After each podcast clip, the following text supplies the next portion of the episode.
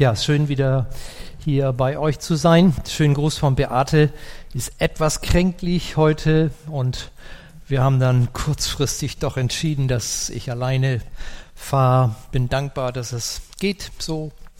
Ja, trotz Wärme, ich habe mich mal ganz luftig angezogen, weil ich mag die Wärme, aber ich vertrag sie nicht. Bin dann noch etwas schlapper.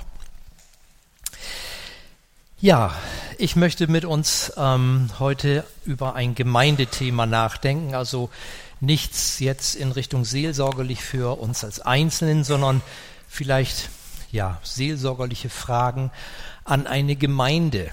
Die Frage nämlich, was ist eine Gemeinde, die Frucht bringt? Ähm, wie sieht eine Gemeinde aus? Was ist sie? Was tut sie? Oder besser, was ist sie in ihrem Inneren, dass sie Menschen für Gott gewinnen kann? Und was können wir da von Jesus lernen? Ähm, ich möchte ein, anfangen mit äh, etwas, was ich jetzt ein bisschen gelesen und recherchiert habe. Jetzt ganz kürzlich, die Predigt kürzlich bei uns in Bohmte gehalten habe gelesen, was wahrscheinlich uns allen bekannt ist, die beiden großen Kirchen sind mitgliedermäßig im freien Fall. Das ist schon lange eine äh, Tendenz, die sich aber gerade in der katholischen Kirche deutlich verstärkt hat.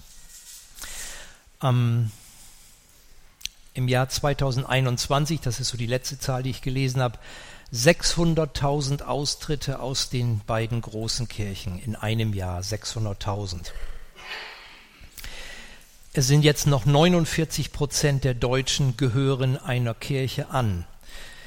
Und dieser Trend ist nicht nur in Westeuropa, sondern er ist auch etwa in den USA gleich.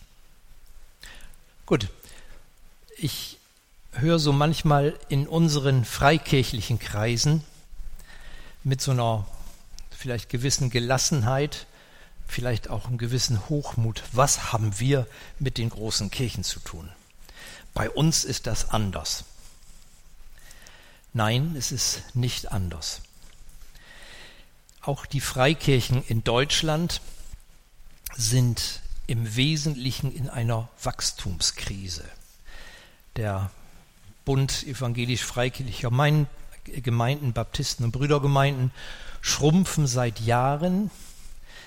Der Bund freier evangelischer Gemeinden hält sich so gerade auf einem Stand, der aber ein niedriger Stand ist. Einzig der BFP, also der Bund der freien Pfingstgemeinden, wächst und zwar ganz stark durch äh, Migrantengemeinden, also weniger durch einheimisch Deutsche als durch Migranten, was ja auch eine tolle Sache ist. Aber insgesamt sieht die Situation der Freikirchen in Deutschland auch nicht besonders gut aus. Wir sind, wir erreichen nicht mal ein Prozent der Bevölkerung. Vor einigen Jahren sah ich ein Bild, ich weiß nicht, ob das schon ja, eingeblendet ist, aus der christlichen Zeitschrift Pro. Ähm, wie geht's euch, wenn ihr das Bild seht? Was denkt ihr, was empfindet ihr? Eine Insel. Eine Einheit. Ja. Macht was her. Schwer erreichbar. Genau. Es ist ein Idyll, ganz klar. Es ist ein Idyll, ein Rückzugsort, aber schwer erreichbar. Ja. Es könnte auch sein, dass diese Insel einem, einem zu einem Gut gehörte, also einer begüterten Familie, die sich eine eigene Kirche leisten konnten. Also die Umstände und das Äußere weiß ich nicht. Wann das gebaut ist, sicher 200 Jahre her, wenn nicht älter. Ähm, das Bild ist ja eher ein Symbolbild. Und das war ja. Bitte? Nein, ist nicht retuschiert. Nein, nein, ist ein echtes Bild. Ähm, und dahinter, das war auch das Thema des Heftes, ähm, ist übrigens ein sehr lesenswertes Heft, die Pro. Ähm, und die Frage, haben wir als Gemeinde Jesu den Kontakt zu unserer Welt verloren? Wir haben uns ein kleines Idyll geschaffen, aber es ist eine große Distanz zu der Welt, in der wir leben, oder? Ist das so? Was können wir da von Jesus lernen? Ich habe ein paar Texte in dieser Predigt, also eine Themenpredigt, und ich beginne mit Philippa 2, Vers 7. Hier heißt es, er war, oder ich fange mit Vers 6 an. Er, also Jesus, war genauso wie Gott, aber er hielt es nicht gewaltsam fest, Gott gleich zu sein. Er legte alles ab und wurde einem Sklaven gleich. Er wurde Mensch und alle sahen ihn auch so. Er erniedrigte sich selbst und gehorchte Gott bis zum Tod, zum Ver Verbrechertod am Kreuz. Darum hat Gott ihn über alles erhöht und ihm den Namen geschenkt, der über alle Namen steht. Und vor diesem Namen Jesus wird einmal jedes Knie sich beugen, von allen, ob sie im Himmel sind, auf der Erde oder unter ihr. Und jede Zunge wird bekennen, Jesus Christus ist der Herr. So wird Gott der Vater geehrt. Manche vermuten, das ist ein Liedtext aus der ersten Zeit der Apostel, was hier in den Philipperbrief eingeflossen ist, der sogenannte Christus-Hymnus, ein Lied was ähm, mit wenigen Zeilen im Grunde die wunderbare Geschichte unseres Herrn deutlich macht. Aber ich möchte den Augenmerk auf diesen zweiten Vers, eben Vers 7 legen. Er legte alles ab, wurde einem Sklaven gleich, er wurde Mensch und alle sahen ihn auch so. Er erniedrigte sich selbst und gehorchte Gott bis zum Tod. Und dieses Lied läutet Paulus oder leitet Paulus in Vers 5 mit der Einleitung ein, das soll eure Gesinnung sein oder eure Einstellung soll der von Jesus Christus gleichen. Nun habe ich den Text nicht erst kürzlich gelesen, sondern oft schon, ihr wahrscheinlich auch. Und wenn Paulus sagt, das soll eure Gesinnung, eure Einstellung, eure Lebenshaltung sein, dann muss ich sagen, hui, das ist aber eine Hausnummer. Er wurde Mensch, er erniedrigte sich selbst, er lebte nicht seine Vorrechte. Unvorstellbar. Ich weiß nicht, wie man das in ein Gleichnis, in einen Vergleich packen könnte. Stell dir vor, du bist in dem schönsten Urlaub, den du jemals erlebt hast. Also je nach ähm, dem, was dir gefällt. Vielleicht an einem schönen sonnigen Strand, warmen Wasser, vielleicht tauchen, schwimmen oder Bergwandern in einer stillen Idylle, Harmonie, Sicherheit, Entspannung, Freude pur. Dir geht es so richtig gut. Das Leben kommt zur Ruhe und plötzlich bekommst du eine Berufung, eine Art fast ein Marschbefehl und du wirst dich drei Tage später in einem ukrainischen Kriegsgebiet, in einem Schützengraben wiederfinden, umgeben von Granaten, die neben dir einschlagen, von Dreck, Kälte, Schlamm, Zerstörung und Tod. Das war das Leben unseres Herrn. Und nicht, weil jemand ihm sagte, du musst das aber tun, sondern er entäußerte sich selbst, so heißt es in diesem Text ja in der traditionellen Übersetzung.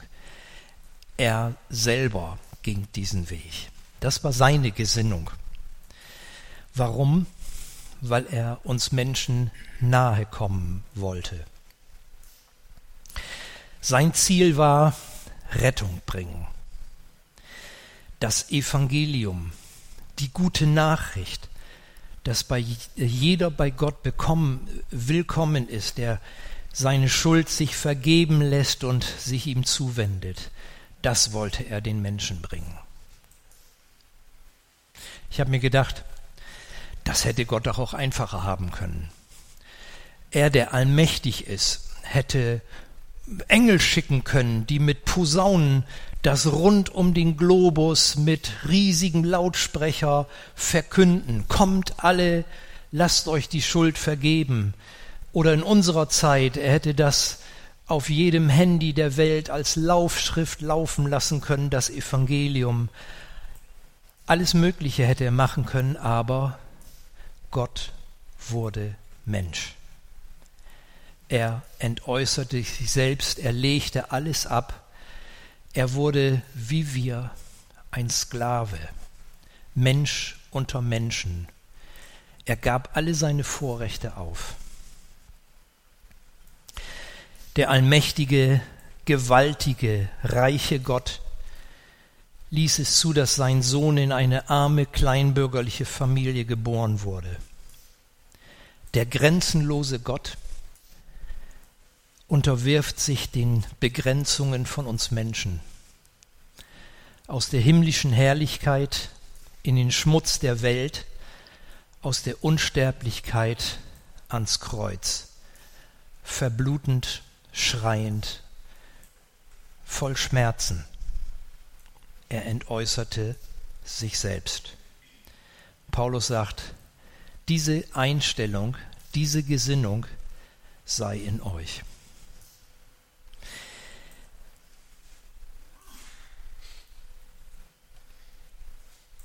An einer anderen Stelle. Ich wechsle 1. Korinther Kapitel 9.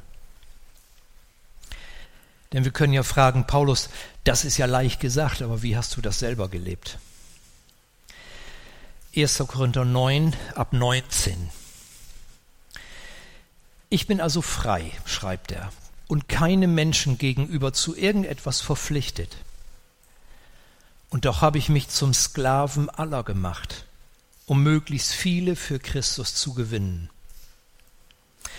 Wenn ich mit Juden zu tun habe, verhalte ich mich wie ein Jude, um die Juden zu gewinnen. Wenn ich mit denen zu tun habe, die dem Gesetz des Mose unterstehen, verhalte ich mich so, als wäre ich ebenfalls dem Gesetz des Mose unterstellt, in Klammern, obwohl das ja nicht mehr der Fall ist. Denn ich möchte auch diese Menschen gewinnen. Wenn ich mit denen zu tun habe, die das Gesetz des Mose nicht kennen, verhalte ich mich so, als würde ich es ebenfalls nicht kennen, denn auch sie möchte ich gewinnen. In Klammern wieder, das bedeutet nicht, dass mein Leben mit Gott nicht doch einem Gesetz untersteht. Ich bin doch an das Gesetz gebunden, das Christus uns gegeben hat. Und wenn ich mit Menschen zu tun habe, deren Gewissen empfindlich ist, verzichte ich auf meine Freiheiten, weil ich auch diese Menschen gewinnen möchte. In jedem einzelnen Fall nehme ich jede nur erdenkliche Rücksicht auf die, mit denen ich es gerade zu tun habe, um jedes Mal wenigstens einige zu retten. Das alles tue ich wegen des Evangeliums, denn ich möchte an dem Segen teilhaben, den diese Botschaft bringt. Soweit Paulus zu dem, wie er das umsetzt, was wir im Philipper 2 gelesen haben. Verwendet ja interessanterweise auch die gleichen Worte.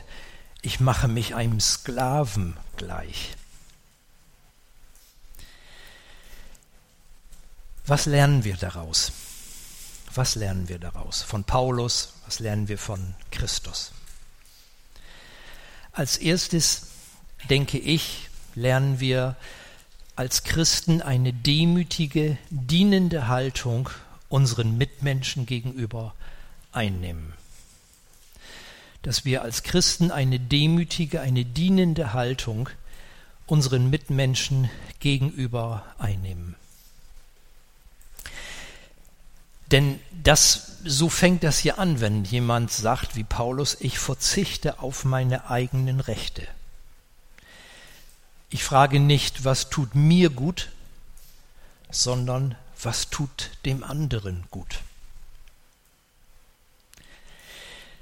Ich habe manchmal gedacht, was nehmen Missionare, die in die dritte Welt ziehen, in Kauf? Auf was verzichten sie, um zum Beispiel nach Mosambik, nach Pakistan oder nach Japan, völlig unterschiedliche Länder zu gehen? Wir haben viele Freunde aus der biblischen Zeit, die in die Mission, in die Außenmission gegangen sind. Ein Ehepaar, die in unserem oder einem Jahrgang unter uns waren, sind für mehr als ein Jahrzehnt nach Papua-Neuguinea gegangen und haben in einem Stamm gelebt, der vorher noch keine Weißen gesehen hatte, keine medizinische Versorgung, kein McDonald's, kein Edeka, kein Kino, kein Internet, nichts. Was haben sie in Kauf genommen? Was haben sie losgelassen? Sie sind Menschen, in diesem Fall der Stamm heißt Dawawa, geworden für die Dawawas. Warum? Paulus sagt, um etliche zu gewinnen.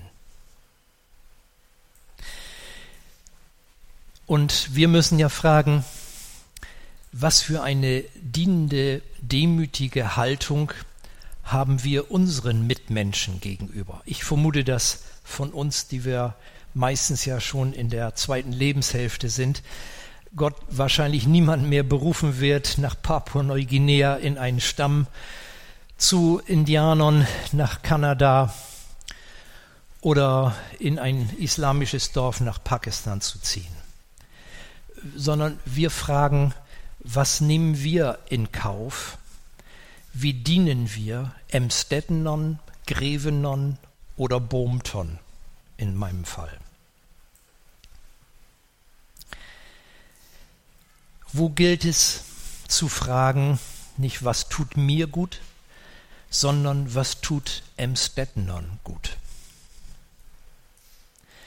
Und ich sage das mal, und ich sage das nicht kritisch, weil es ist in Bohmte ja die gleiche Situation. Das kann sich ja nicht darin erschöpfen, dass wir sonntags zu 17, nee, 18 Uhr in einen Gottesdienst einladen. Das ist eine gute Sache, das dürfen wir auch tun. Nur das wird ja nicht der Kern sein, der diese Kluft überbrückt, den wir in dem Bild gesehen haben. Alles beginnt also mit einer Herzenshaltung. Wir sind von Gott ja nicht in unsere Welt gestellt, um sich darin zu verlieren, Politiker oder örtliche Ratsmitglieder zu kritisieren und was alles schlechter wird, sondern zu fragen, wie können wir die wir das Evangelium kennen, die wir geadelt sind, zum Glauben kommen zu dürfen. Vorhin beim Kaffee haben wir uns darüber unterhalten, wie das schwer ist. Und wir erleben manche Menschen, die vielleicht wollen, können nicht zum Glauben kommen. Da blockiert was. Jeder von uns ist ge gesegnet worden, dass er glauben darf. Ich bin gesegnet, dass ich glauben darf. Das habe ich mir ja nicht selber erkämpft. Und ich möchte Menschen dienen, dass sie auch Jesus kennenlernen. Also als erstes eine demütige, dienende Haltung gegenüber den Mitmenschen um uns herum, so wie sie sind, einzunehmen. Das ist eine Herzenshaltung. Das haben wir ein Stück weit in der Hand. Auch im Gebet zu sagen, Herr Jesus, diese Haltung möchte ich gewinnen, hilf mir dabei. Ein zweites, wie Jesus und wie Paulus vertrauensvolle Beziehungen bauen. Ich glaube, das Schlüsselwort für eine Gemeinde, die Gott segnet, segnet auch durch Wachstum, ist das, das Stichwort, das Hauptwort ist lebendige Beziehungen. Nicht lebendige Programme, die sind nicht falsch, aber die werden nicht die Hauptmusik spielen. Die Hauptmusik wird spielen, leben wir vertrauensvolle, dienende Beziehungen zu den Menschen, wie sie sind. In Lukas 15, Vers 1 eine interessante Notiz. Da heißt es, Jesus war ständig umgeben von Zolleinnehmern und anderen Leuten, die als Sünder galten. Sie wollten ihn alle hören. Die Pharisäer und die Schriftgelehrten waren darüber empört. Dieser Mensch gibt sich mit Sündern ab und isst sogar mit ihnen, sagten sie. Und sie hatten recht. Das machte er. Ich habe mich oft gefragt, wenn ein Mensch, ich bezeichne Jesus jetzt mal hier als Mensch, das war er, wahrer Mensch, wahrer Gott. Wenn Jesus als, wenn es einen Menschen gibt, der in seinem Leben klar und eindeutig war, der nicht Sünde liebte, auch nicht damit kokettierte, der sich nicht anbiederte, sondern in seinem Leben ganz klar blieb, in Reden, in Wort und Werk, vor dem man aufschauen musste, der, wenn man so will, die Person der Heiligkeit schlechthin war. Also eigentlich ganz weit weg von uns, erst recht von Zolleinnehmern und anderen schwierigen Kreaturen auch der heutigen Zeit. Warum in aller Welt rannten diese Leute ihm die Bude ein? Was zog sie zu Jesus hin? Und andersrum gefragt, warum rennt man uns nicht die Bude ein? Gerade die Menschen, die so eher schwierig drauf sind, eher von Jesus ganz weit weg. Das waren die Zolleinnehmer und andere Sünder. Die wollten Jesus hören, die rannten ihm die Bude ein. Was machte ihn anziehend? Er aß mit ihnen. Das heißt, er lebte tiefe vertrauensvolle Beziehungen, obwohl dieser innere Abstand da war. Aber er wandte sich ihnen zu. Ich habe so vorhin auf der Hinfahrt gedacht, wenn man das total vereinfacht, das Leben von Jesus, dann würde ich sagen, zwei Eckpunkte kennzeichneten sein Leben. Der eine Eckpunkt war, er suchte beständig die Nähe seines himmlischen Vaters. Die Stille, das Gebet und die Zwiesprache mit seinem Vater im Himmel. Er war im wirklich besten Sinne ein Heiliger. Und gleichzeitig als anderen Eckpunkt suchte er beständig die Gemeinschaft mit Menschen, indem er zu ihnen hinging und sie aufsuchte, wo sie waren. Und zwar nicht mit dem erhobenen Zeigefinger, nicht als Besserwisser, als Kritiker, sondern als der, der klar war, auch Dinge ansprach, aber in einem Ton und in einer Wortwahl der äußersten Liebe. Er nimmt den anderen an, wie er ist, sagt ein Ja zur Person, nicht immer zu seinen Taten, aber zur Person. Und er sucht das Beste für den anderen, Hilfe, Heilung, Heil und Segen. Jesus, der Sünderheiland. Nicht die Gesunden brauchen den Arzt, aber die Kranken. Und das war er ein Arzt für die Kranken. Und die Kranken stürmten sein Wartezimmer. Und dann stieß er in der Gemeinschaft mit Menschen die Tür zur Ewigkeit auf, so dass sie einen Blick zum Vater werfen konnten. Und dahin lud er ein. Wie müsste eine Kirche, eine Gemeinde aussehen, die Sünder magisch, Sünder magisch anzieht? Wie werden unsere Wartezimmer voll mit den Kranken unserer Zeit? Wie begegnen wir Menschen? Wie reden wir mit ihnen? Wie urteilen wir, Was macht uns anziehend? Was macht überhaupt anziehend? Ich glaube, dass man das in einem Wort sagen kann. Liebe. Liebe macht anziehend. Gelebte Liebe, echte Liebe.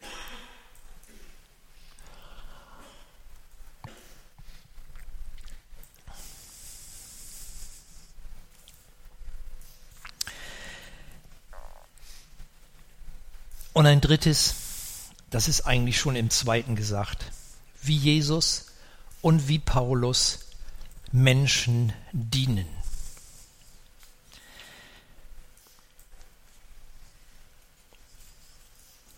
Also eine dienende, demütige Haltung einnehmen, ehrliche Beziehungen bauen, Menschen dienen.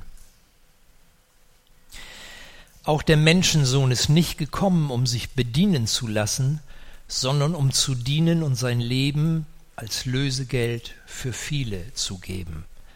Matthäus 20, 28.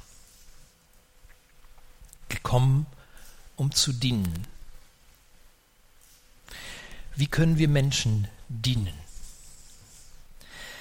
Was brauchen Menschen in Emstetten? In Bohmte? oder überhaupt in unserem Land.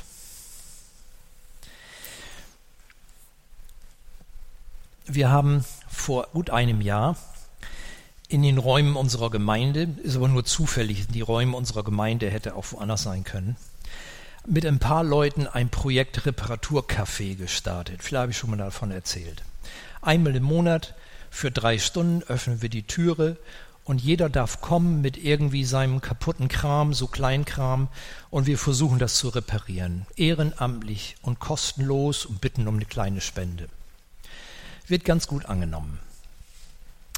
Daraus ist eine zweite Initiative erwachsen, die nicht von Beate und mir kam, sondern von einem Ehepaar, die eben bei uns ehrenamtlich mitarbeiten. Übrigens, die meisten, die bei uns mitarbeiten, sind keine Glieder unserer Gemeinde oder auch sonst keine Kirchgänger. Das war uns auch wichtig, dass eine Vernetzung mit, ich sag mal, unseren Brumter Mitbürgern stattfindet. Dieses Ehepaar hatte die Idee, ähm, es gibt neuerdings einen Raum, den man für ähm, wo, also ehrenamtliche, wohltätige Sachen kostenlos mieten kann, eine ehemalige Mühle ähm, bei uns in Brumte am Bahnhof. Schöner Raum, etwa 40, 45 Plätze. Ähm, wir machen einmal im Monat einen Aktivtreff. Jeder ist willkommen, der zu irgendwas Lust hat.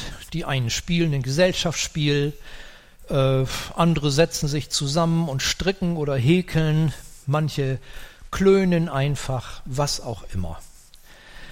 Als Beate sagte, ja, die beiden haben das vor und sie würde gerne mitmachen, da habe ich gedacht, also nachmittags, äh, montags nachmittags 15 bis 17 Uhr. Wer geht da denn hin? Leute, da haben wir alle viel zu viel zu tun. Wer will da denn hingehen? Naja, habe ich gedacht, warten wir es mal ab.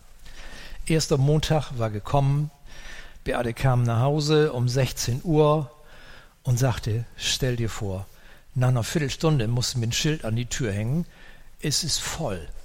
Da waren 45 Leute da, von jungen Familien mit kleinen Kindern bis hin zu vielen Rentnern. Und die einen strickten, die nächsten spielten Halma und die dritten waren einfach am Kaffee trinken und klönen. Und da habe ich gemerkt, es ist ein Riesenbedarf nach einfacher Gemeinschaft nicht alleine sein. Wir leben in einer Welt der Einsamen. Und das ist ja in Bohmte noch gar nicht schlimm. Und Amstetten weiß ich nicht. In Hamburg, äh, Berlin, München, Düsseldorf und so weiter ähm, sind über 50 Prozent der Haushalte Single-Haushalte. Und die Tendenz steigt. Davon sind natürlich manche gerne und freiwillig Singles, aber viele sind unfreiwillig alleine. Und ihr Bedarf nach Gemeinschaft ist riesig. Also wenn wir überlegen, wie können wir Menschen in Emstetten und im Bohmte dienen, dann ist die erste Antwort ganz einfach. geh hin und schnack mit den Leuten. Nicht gleich übers Evangelium, wo die Tür aufgeht, gerne, aber geh nicht hin, um zu predigen, sondern geh hin und hör ihnen zu. Ich habe über zwei Jahre eine alte Frau besucht. Eine Schwester aus unserer Gemeinde arbeitete im sozialpsychiatrischen Dienst und hatte mich gebeten, Mensch, besuch die Frau doch mal, die ist in, hat sehr schwer, ist, ist wirklich einsam und braucht einfach Gemeinschaft. Jedes Mal war das Gleiche. Ich kam dahin, kriegte einen Kaffee oder einen Tee und sie hat mir erzählt, erzählt, erzählt. Zwei Stunden lang, ohne Punkt und Komma. Ich brauchte, ich habe also nur Moin und Tschüss gesagt. Und am Schluss sagte sie, vielen Dank für das tolle Gespräch. Menschen haben das Bedürfnis, dass man ihnen zuhört, wahrgenommen zu werden, ernst genommen zu werden. Es braucht an Fähigkeiten dafür nicht viel, außer zwei Ohren und einen Mund, der vielleicht manchmal was sagt, aber im Wesentlichen zuhört. Das kann jeder von uns. Dienen. Wie können wir als Christen, was haben wir Besonderes, um Menschen zu dienen, was andere nicht haben? Also hingehen und zuhören, das kann erstmal jeder. Was haben wir Besonderes, was andere nicht anbieten können? also unser Alleinstellungsmerkmal. Wisst ihr, was das ist? Haben wir eben schon getan. Beten. Habe ich nicht verstanden, Rien? Antenne zu Gott. Ich habe mir angewöhnt, oft, nicht immer, also ein bisschen auch so, dass ich immer bete, Herr, für mich in einem Gespräch, wenn wir eine Stunde oder so zusammen waren bei einem Besuch, ich höre immer viel Nöte, egal ob das junge oder alte Leute sind. Jeder schleppt was mit sich rum. Zum Schluss das Angebot zu machen, sag mal, darf ich für dich beten? Das können nur Christen. Das ist ein Alleinstellungsmerkmal. Und vielleicht denken wir, ja, gut, was ist das schon? Das ist was Gewaltiges, für einen Menschen zu beten. Ich habe, glaube ich, nein, ich habe noch, ich erinnere mich nicht, ganz ehrlich, ich, ich habe keine Erinnerung, dass irgendjemand mal Nein gesagt hätte. Was ich manchmal höre ist, äh, okay, ja, kann ja nicht schaden. Aber dass jemand wirklich Nein gesagt hätte, habe ich noch nie gehört. Aber in 80 bis 90 Prozent der Fälle sagt jemand, echt? Das hat mir noch nie einer angeboten. Ja, gerne. Und dann bete ich ganz kurz, zwei Sätze, kein Sermon, und greife irgendwas auf, was mir im Gespräch an Not begegnet ist. Und die Menschen sind unwahrscheinlich dankbar. Also meine Anregung ist, guckt doch, wo Menschen sind, die ihr besuchen könnt. Und bietet ihnen Gebet an. Erstmal bietet ihnen zwei Ohren an. Und wenn es dran ist, betet für sie.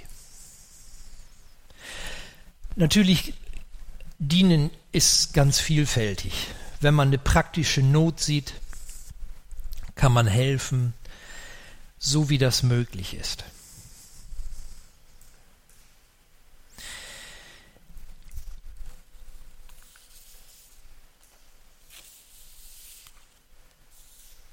Was können wir sonst geben? Klar, wir können von Gott erzählen, so wie Jesus das getan hat, wie Paulus das getan hat, wie die Apostel und wie alle diese, ich sag mal, namenlosen, einfachen Christen, die uns 2000 Jahre jetzt vorweggegangen sind, das getan haben. Sie erzählen von Gott. In dem denkwürdigen Sommerabend 1978 war ich, kam ich so durch Umstände, das will ich gar nicht alles erzählen, in eine private Feier. Ich kannte dort niemanden. Ein Polterabend, also ein junges Paar wollte heiraten. Und ich geriet an eine junge Frau namens Beate. Ich war damals so drauf, dass ich war auf der Suche nach Gott und wollte eigentlich nach Indien ziehen in ein, ähm, ein Ashram nach Auroville bei Chennai, Madras. Ähm, also ein Global Spiritual Village, was damals so, ja, so durch die Szene ging. Ich kam also mit Beate ins Gespräch, war schon ein bisschen angetrunken, hatte mir Mut angetrunken. Und dann fragte ich immer ein Mädel, was mir gefiel, ich sag mal, willst du nicht mit mir nach Indien gehen? Und sie sagte, was, was willst da denn? Ich sag, ich möchte Gott kennenlernen. Und da sagt Beate zu mir, du, das brauche ich nicht, den kenne ich schon. Und dann hat sie mir von Jesus erzählt. Mitten auf dem Polterabend, mitten in Partystimmung und vielen schon recht angetrunkenen Leuten, unter anderem mich. Es war nicht ganz wörtlich so, aber inhaltlich, ihr könnt Beate fragen, war das genauso. Und der Abend ähm, war davon stark geprägt und dann am nächsten Tag haben wir uns wieder gesehen, dass sie mir wirklich mit innerer Begeisterung von Jesus erzählt hat. Das war das erste Mal, dass mir jemand von Jesus erzählt hat. Das ist ein Alleinstellungsmerkmal, das können nur wir. Und das ist nicht immer dran aber es ist öfter dran, als wir denken.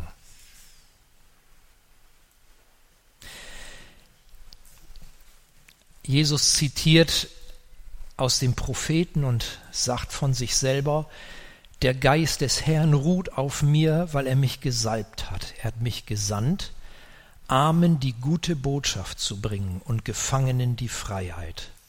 Ich soll Blinden sagen, dass sie sehend werden und Zerbrochenen, dass sie frei werden von Schuld. Was für eine Botschaft. Da ist nichts Negatives drin. Klar klammert er Sünde nicht aus, aber das ist nicht sein Hauptwort. Sein Hauptwort ist eine gute Nachricht, gute Botschaft für Arme, Gefangene, Blinde, Zerbrochene. Also für Leute, von denen wir umgeben sind und die wir manchmal genauso ja selber sind von Gott erzählen. Da ist ein Gottesdienst der denkbar schlechteste Ort. Das ist der richtige Ort für Fromme wie wir, aber nicht für die normalen Emstettener. Die fragen sich, was sollen wir da denn hingehen? Da kennen wir ja keinen. Aber draußen, da geht das, wenn es dran ist. Sicher müssen wir für offene Türen bitten. In Offenbarung 3, ich kenne dein Tun und habe dir eine Tür geöffnet, sagt Jesus einer Gemeinde, Philadelphia. Ich kenne dein Tun und habe dir eine Tür geöffnet, die niemand schließen kann. Du hast nur wenig Kraft, aber du hast dich nach meinem Wort gerichtet und dich zu meinem Namen bekannt und deswegen eine offene Tür. Und ihr Lieben, das sind ja Gemeinden wie wir. Jesus sagt, du hast nur wenig Kraft. Mir ist völlig bewusst, dass egal wie in Bohmte, ihr in Emstetten oder vor drei Wochen war ich in Oldenburg, Gemeinde, die ich auch schon ganz lange kenne, die ist sicher ein bisschen größer, aber letztlich auch eine kleine Gemeinde. Also wenig Kraft. Das schockt Jesus gar nicht. Aber er sagt, ich gebe dir eine offene Tür. Und wenn es Einzelne sind, die ihr mit dieser wunderbaren Botschaft des, der guten Nachricht erreicht. Und alles beginnt mit Philippa 2. Er legte alles ab und wurde einem Sklaven gleich. Er wurde Mensch. Er wurde Mensch. Jemand sagte mal, machen wir es wie Gott und werde Mensch. Nee, lasst uns doch Menschen werden. Nicht nur fromme, sondern echte Menschen. Dann werden wir nahe dran sein an anderen. Und das wird das Geheimnis sein, dass Gott eine Gemeinde segnet. Das können wir lernen von unserem Herrn, von Paulus und von vielen anderen, von denen wir hören oder lesen können. Amen.